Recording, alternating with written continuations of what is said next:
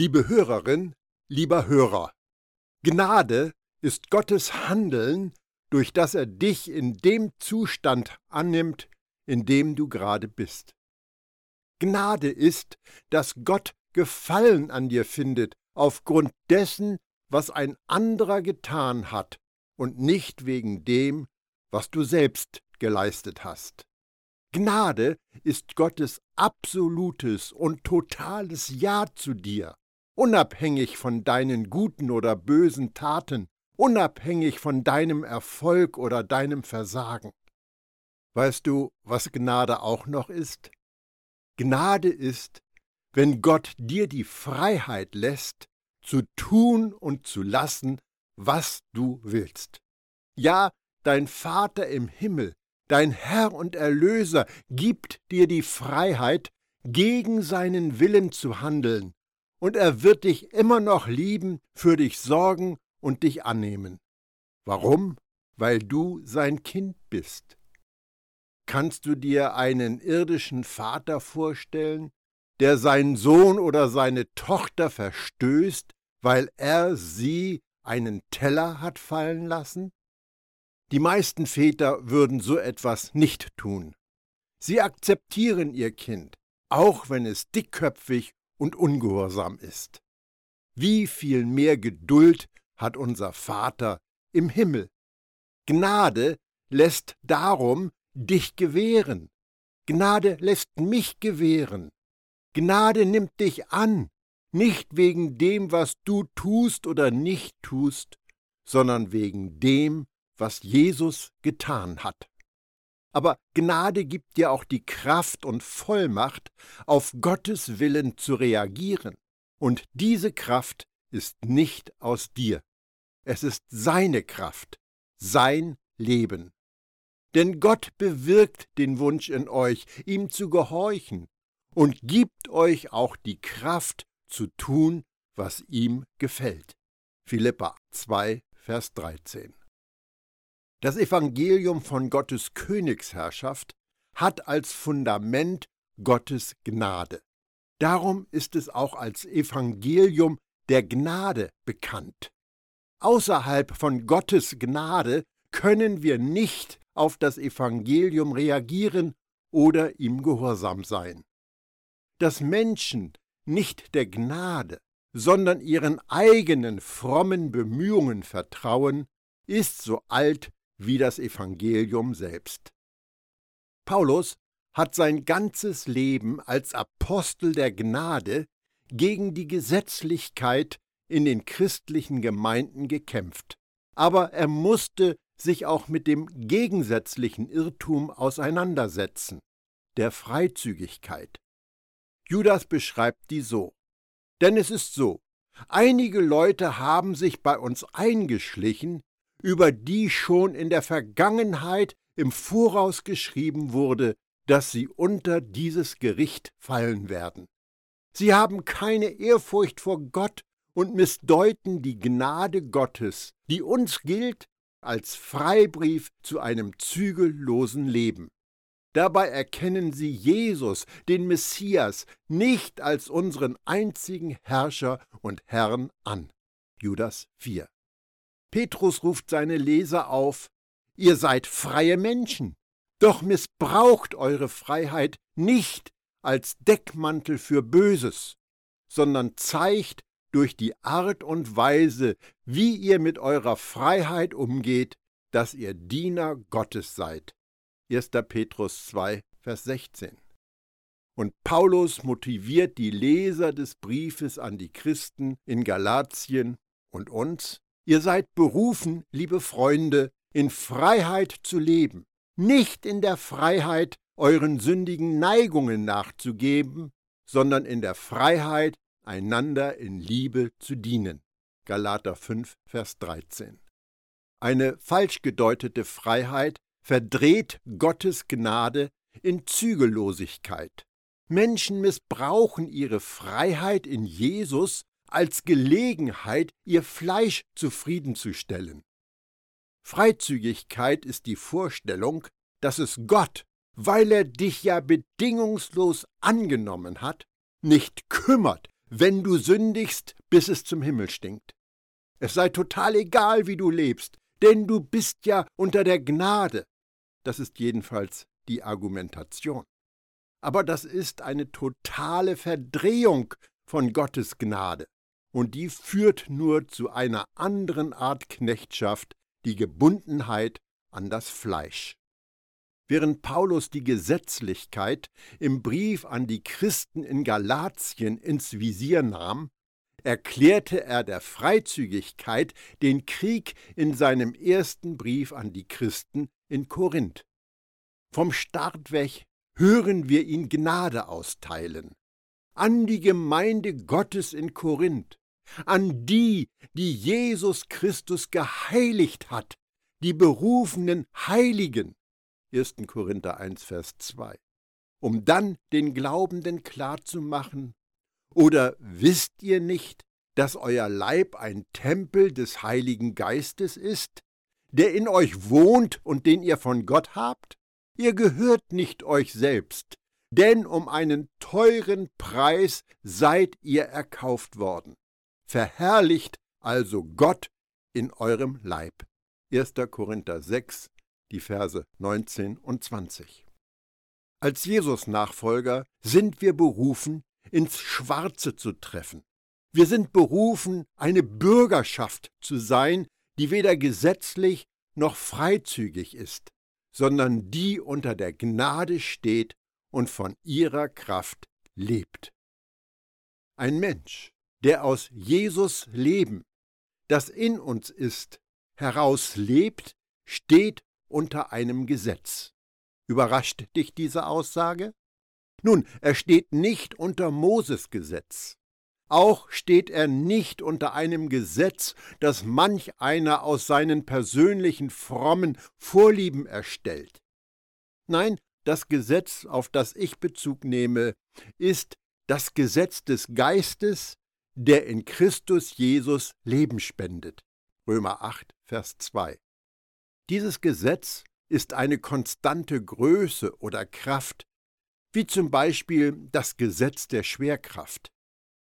Du und ich haben einen Herrn in uns wohnen, Gottes Wille ist in unser Herz geschrieben, weil Jesus durch den Heiligen Geist in uns lebt. Das ist die Verheißung des neuen Bundes. Siehe Hebräer 8 und 2. Korinther 3. Geistige Menschen sind die, die von Jesus leben der in ihnen wohnt, leben. Johannes beschreibt sie so. Denkt daran, der Heilige Geist, mit dem Christus euch gesalbt hat, ist in euch und bleibt in euch. Deshalb seid ihr nicht darauf angewiesen, dass euch jemand belehrt. Nein, der Geist Gottes, mit dem ihr ausgerüstet seid, gibt euch über alles Aufschluss, und was er euch lehrt, ist wahr und keine Lüge. Darum bleibt in Christus, wie Gottes Geist es euch gelehrt hat. 1. Johannes 2, Vers 27. Wenn der Heilige Geist einen Jesus-Nachfolger leitet, vertraut sich dieser dem Geist an, meistens jedoch, komme, was da wolle. Paulus weist auf das Ergebnis hin. Was der Geist will, bringt Leben und Frieden. Römer 8, Vers 6. Das Gesetz ist dann nicht mehr etwas Äußerliches, voll von toten Buchstaben und kalten Forderungen. Gottes Offenbarung lebt durch Jesus in uns. Durch Jesus zu leben ist unsere hohe Berufung als Volk der Revolution der Gnade. Seit Beginn der Menschheitsgeschichte tobt eine Schlacht um die Hoheit über diese Erde. Um jeden Quadratmeter wird gekämpft. Gottes Gegenspieler will das Territorium beherrschen, das rechtmäßig Gott gehört. Dieser kosmische Konflikt ist die Ursache, warum es so viel Böses auf dieser Erde gibt. Das zentrale Anliegen des Universums ist und war immer Wer bekommt die Anbetung? Wer sitzt auf dem Thron? Wer hat das Sagen? Das sind tatsächlich die Fragen, die hinter allem stehen, was in der sichtbaren Welt geschieht. Wenn du Anbetung hörst, dann denke nicht an den Besuch einer kirchlichen Veranstaltung, nicht an das Singen von sogenannten Lob- und Anbetungsliedern, auch nicht an das Rühmen von Jesus Namen. Anbetung berührt viel größere Dimensionen. Und zwar geht es darum, wer Macht über unser Leben hat. Wem ordnen wir uns unter? Wer bekommt den ersten Platz in unserem Leben? Wer gewinnt unsere Liebe, Treue, Hingabe? Wahre Anbetung ist Übergabe, Unterwerfung und Kapitulation Gott gegenüber.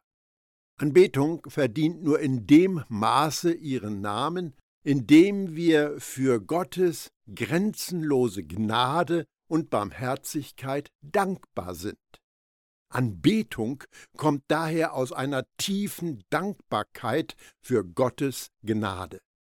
Anbetung ist darum eine Lebenshaltung und Einstellung des Herzens. Sie ist der Grund, warum wir leben, atmen und sind.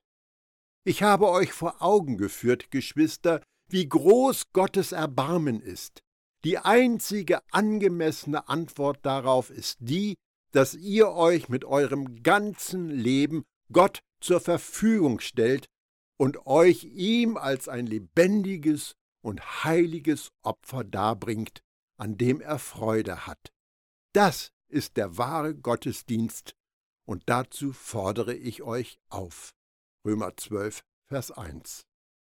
Anbetung ist keine Handlung, sondern eine Lebenseinstellung. Wer unter sein altes Leben einen Schlussstrich gezogen und sich entschieden hat, Jesus nachzufolgen, hat sich eine Zielscheibe auf den Rücken geklebt. Der Feind wird alles, was er hat, auf ihn abfeuern, gerade so, wie er es bei Jesus getan hat. In einer der drei Versuchungen, mit denen Satan Jesus in der Wüste attackierte, ging es um Anbetung.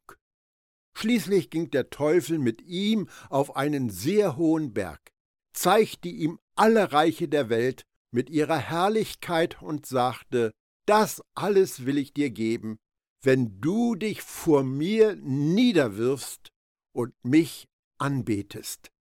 Matthäus 4, Verse 8 und 9 die Anbetung von Satan und das Niederwerfen vor den Systemen, die die Welt regieren, gehen Hand in Hand. Der Teufel hat von Anfang an Gottes Autorität herausgefordert. Durch das gesamte Alte Testament hat der Feind Götzendienst benutzt, um Gottes Volk davon abzubringen, dem einen wahren Gott die ihm gebührende Anbetung darzubringen. Satan macht heute genau das Gleiche durch die reizvollen Elemente der Systeme dieser Welt, die uns locken, dass wir uns vor ihnen niederwerfen, das heißt ihnen vertrauen sollen. Gottes Ziel war und ist, die Welt durch Menschen zu verwalten, die als seine Beauftragten sein Bild an sich tragen. Satans Ziel ist, die Welt durch Menschen zu beherrschen, die ihm hörig sind und die er beeinflusst hat, die Autorität des wahren Gottes zurückzuweisen. Die überwältigende Absicht eines jeden manipulierenden Kults, jeder falschen Religion, jeder unterdrückenden Regierung, jeder Terrorgruppe ist die Beherrschung der Welt oder zumindest Teilen davon. Zwei Prinzipien kämpfen um einen Thron und die Auseinandersetzung geht um deine Seele. Es scheint doch eine logische Schlussfolgerung zu sein, dass, wenn wir etwas anderes als den wahren und lebendigen Gott anbeten, wir unsere gottgegebene Vollmacht aufgeben, über den Feind zu herrschen. Genau deswegen versuchte Satan Jesus im Bereich der Anbetung. Und genau auf diese Weise bemächtigte sich Satan der Vollmacht des Menschen über diese Erde, als er Adam und Eva im Garten Eden zum Ungehorsam verleitete. Bei aller satanischen Aktivität in deinem und meinem Leben geht es um die Anbetung. Bei der Rebellion der Gnade geht es um das Eintreten für Gottes Führung und den Widerstand gegen Satans Herrschen. Und da habe ich eine gute Nachricht für dich. Gottes Regieren wird sich nicht nur am Ende völlig durchsetzen, sondern sie wird auch nie wieder aufhören.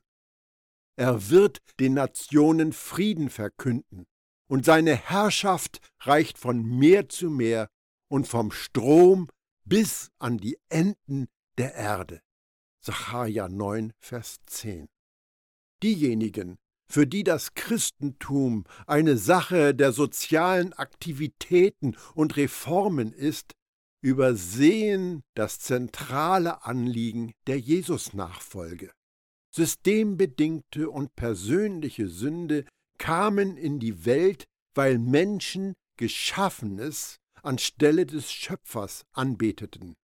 Daraus folgt, ganz egal, welch hehrer Einsatz für soziale Gerechtigkeit geleistet wurde, wenn die Frage nach der Anbetung nicht gelöst ist, nicht verkündet wird, keine konkrete Form bekommt, wird der hehre Einsatz weitgehend wirkungslos bleiben. Der Grund dafür ist, dass die Wurzel der persönlichen und gemeinschaftlichen Sünde vollkommen ignoriert wird und ebenso die Lösung dafür. Gottes Königsherrschaft funktioniert durch Beziehung zum König und nicht durch soziale Reformen, Regeln, Forderungen oder Geschäftigkeit. Jesus ist am Kreuz mit der Wurzel der gemeinschaftlichen und persönlichen Sünde fertig geworden. Damit hat er auch den Weg geöffnet, um die wahre Anbetung wiederzuerlangen. Wer heute auf der Seite von Gottes Königsherrschaft steht, gibt Jesus seine anbetende Treue und daraus fließt alles andere. Das Wort Sünde bedeutet nicht einfach etwas Falsches tun. Es meint das Ziel verfehlen. Sünde brachte die Menschen dazu, ihre von Gott beabsichtigte Machart aufzugeben, Träger seines Bildes zu sein und seine Autorität auf der Erde auszuüben. Nach Römer 3, Vers 23 ist die Sünde die Ursache, dass wir Gottes Herrlichkeit verloren haben. Gottes Herrlichkeit ist sein Erscheinungsbild. Die Menschen sind dazu bestimmt, Gottes Herrlichkeit oder sein Ebenbild in sichtbarer Weise zu tragen. Das ist Gottes ursprüngliche Absicht. Paulus schreibt an die Christen in Rom, und sie, gemeint sind die gottlosen Menschen, vertauschten die Herrlichkeit des unvergänglichen Gottes mit Bildern, die einen vergänglichen Menschen und fliegende, vierfüßige und kriechende Tiere darstellen. Sie vertauschten die Wahrheit Gottes mit der Lüge. Sie beteten das Geschöpf an und verehrten es anstelle des Schöpfers. Römer 1, die Verse 23 und 25. Als die Menschen sündigten, verloren sie Gottes Herrlichkeit und übergaben die ihnen von Gott anvertraute Herrschaft über die Erde an den Teufel, den Paulus in 2. Korinther 4, Vers 4 als Gott dieser Weltzeit bezeichnet. Das Wesen aller Sünde ist Selbstsucht, und der Kern der Selbstsucht ist Götzendienst. Darum ist Götzendienst das Herzstück einer jeden Sünde. Wenn ein Mensch sündigt, ist er entweder von sich selbst mehr eingenommen als von Gott, er betet sich selbst an, oder er stellt etwas aus der geschaffenen Welt über Gott, er betet einen Götzen an. Um das einmal mit Namen zu benennen. Wenn jemand sein Leben der Macht verschreibt, betet er sie den falschen Gott Kratos an. Wenn jemand dem Reichtum hörig wird, betet er sie den falschen Gott Plutos an. Wenn jemand seinen Lebensinhalt in sinnlicher Begierde und Schönheit sucht, betet er sie, die falsche Göttin Aphrodite, an. Diese falschen Götter sind wirkliche geistige Wesen in der dämonischen Welt.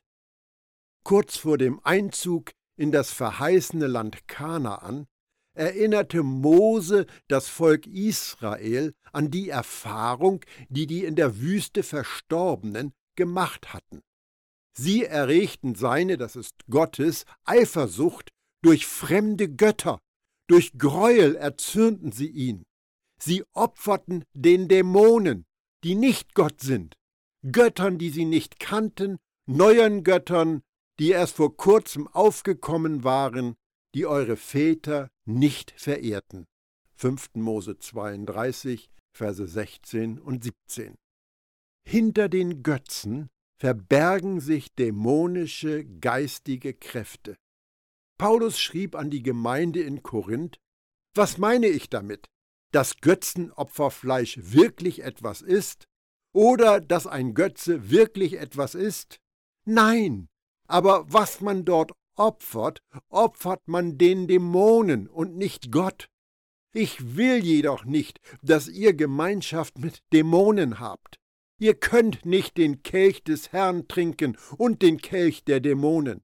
Ihr könnt nicht teilhaben am Tisch des Herrn und am Tisch der Dämonen? Oder wollen wir die Eifersucht des Herrn wecken?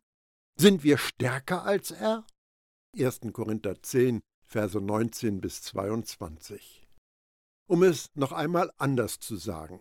Die Bibel sagt uns, dass Götzen für böse Geistwesen stehen. In unserer Zeit wird Götzendienst nicht so offensichtlich betrieben.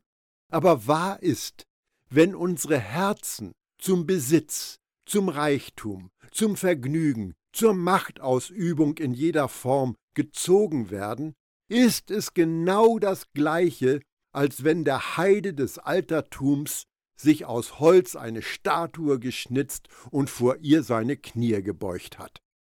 Versuchung ist daher der Versuch des Bösen, uns zu verführen und unsere Herzen von dem wahren und lebendigen Gott wegzuziehen, hin zu sich selbst.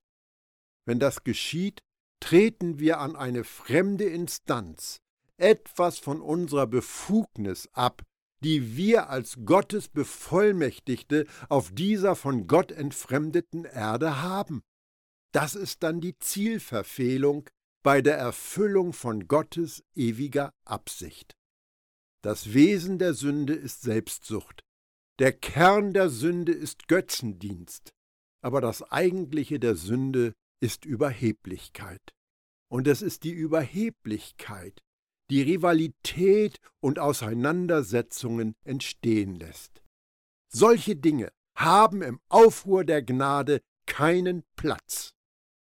Die Erzählung der Bibel ist die Geschichte von zwei Herrschaftsbereichen, die miteinander im Streit liegen. Gottes Königsherrschaft und Satans Reich.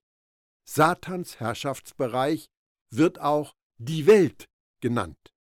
Der Schreiber im Neuen Testament, der am meisten über göttliches Leben geschrieben hat, war Johannes im Johannesevangelium, in seinen drei Briefen und in der Offenbarung betont Johannes unmissverständlich, dass Jesus Leben ist, göttliches, ewiges, wahres Leben und Leben im Überfluss.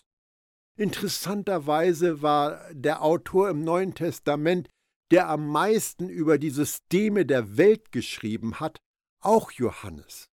Dafür gibt es einen Grund.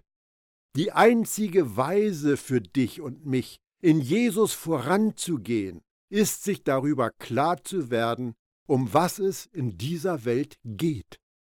Jemand, der tiefer in das Leben in Gottes Königsherrschaft vordringt, ist einer, eine, der die Einblick hat in das, was die Bibel die Welt nennt, der weiß, wie sie tickt. Und das möchte Johannes uns zeigen oder lehren. Das griechische Wort, das mit Welt übersetzt wird, gibt es auch in unserem Sprachgebrauch. Es ist Kosmos. Johannes verwendet es über hundertmal in seinen Schriften. Dieses griechische Wort hat eine enorme Vielfalt an Bedeutungen. Die wichtigsten sind Ordnung, Schmuck, Welt. Es bedeutet aber auch die Menschen, die diese Erde bewohnen. Johannes und Paulus gebrauchen es oft, um damit das System zu beschreiben, das die gefallene Menschheit regiert. Im klassischen Griechisch ist eine der Bedeutungen von Kosmos auch die ordentliche Anordnung und das System der menschlichen Existenz in seinen vielfältigen Aspekten. Ein weiteres griechisches Wort wird unter anderem mit Welt übersetzt. Aion oder Äon, wie wir das heute sagen. Was eigentlich Zeitalter bedeutet, aber auch mit ewig, Ewigkeit wiedergegeben wird. Aion bezieht sich auf das gegenwärtige Zeitalter, in dem die Systeme der Welt vorherrschen, die sich dem kommenden Zeitalter widersetzen, in dem Gottes Königsherrschaft über die ganze Erde regiert. So ist die Welt ein System, das auf der Erde tätig ist und alles, was sichtbar und natürlich ist, berührt. Das Weltsystem zerrt erbarmungslos in eine bestimmte Richtung. Und diese Richtung führt immer weg von Gott. Das liegt daran, dass Satan der Zerrende ist. Darum steht die natürliche Strömung der Welt immer im Gegensatz zu Gottes Königsherrschaft. Paulus beschreibt diese Strömung, die uns mitgezogen hatte, bevor wir unser Vertrauen in Jesus setzten.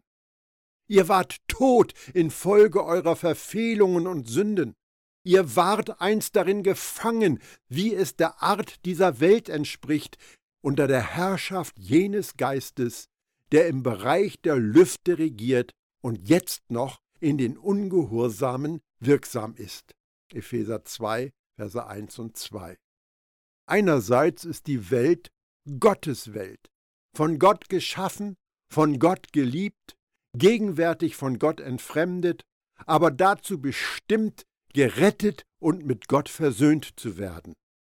Andererseits wird die Welt von einem Geist beherrscht, der Gott total zuwiderhandelt, ist in einer Weise organisiert, die Gott ausschließt, zu wertlosen Zielen zieht, wie materielles Ansehen und Eigeninteressen, die sich ziemlich von den Zielen unterscheiden, zu denen die Jesus-Nachfolge führt. Die Welt der Politik, die Welt der Wirtschaft, die Welt des Vergnügens, die Welt des Sports, die Unterwelt und weiß wie viele andere Welten. Jede von ihnen ist eine teuflische Mischung aus Ordnung und Empörung. Es ist die Schöpfungsordnung in einem Zustand der Auflehnung gegen Gott. Paulus Vorstellungen von der Welt, dem Kosmos und diesem Zeitalter, dem Äon, stimmt ziemlich überein mit dem, was man heute als strukturiert böse bezeichnet. Paulus hatte schon gute Gründe, Satan als Gott dieses Zeitalters, dieses Äon zu benennen. Denn der Gott dieser Weltzeit hat das Denken der Ungläubigen verblendet. 2. Korinther 4, Vers 4. Wir können zu Recht sagen, dass Satan der Gott von vielen der Strukturen ist, die unser Dasein regeln. Das Weltsystem ist daher die Abfolge der Dinge, die in der Menschheit abseits der göttlichen Rettung die Oberhand haben. Es sind die Systeme dieser Welt, die unabhängig von Gott aktiv sind. Um es direkt zu sagen, das Hindernis Nummer eins, das dich und mich ausbremst, so dass unser Leben in Gottes Königsherrschaft nicht wächst, wie er hofft, ist das gegenwärtige Weltsystem. Unser Vater im Himmel sehnt sich nach einem ungeteilten Herzen in seinen Geschöpfen, damit daraus Gottes Töchter und Söhne werden. Jesus macht ganz klar, dass jeder Mensch eine klare Entscheidung treffen muss, zu welcher Seite er gehören will. Ein Kompromiss ist ein Ja für den besiegten Feind. Kein Sklave kann zwei Herren dienen. Er wird entweder den einen hassen und den anderen lieben, oder er wird zu dem einen halten und den anderen verachten. Ihr könnt nicht Gott dienen und dem Mammon. Lukas 16, Vers 13. Oder ihr könnt nicht den Kelch des Herrn trinken und den Kelch der Dämonen. Ihr könnt nicht teilhaben am Tisch des Herrn und am Tisch der Dämonen. 1. Korinther 10, Vers 21. Ein großer Teil des Christentums ist so verwoben mit der Welt, dass hunderte Millionen Christen niemals auf den Gedanken kommen, dass sie an Gottes Ziel, am Modell des Neuen Testaments, kilometerweit vorbeigeschossen sind. Kompromisse, wohin man sieht. Jesus möchte dich aus diesen Kompromissen herausholen so dass du Gott wahrhaftig anbeten kannst und Gottes Mitbewerber um deine Verehrung aus deinem Leben verbannt wird. Wer Teil der Rebellion der Gnade ist, lässt es zu, dass der Heilige Geist in ihrem, seinem Herzen tätig wird, damit ein erneuertes Herz ganz für Vater und Sohn schlagen kann. Ich habe einen großen Bogen geschlagen von der Gotteskindschaft zur Anbetung. Anbetung und Verehrung gehen Hand in Hand. Wir verehren, wovon wir uns Sicherheit und Stabilität erhoffen.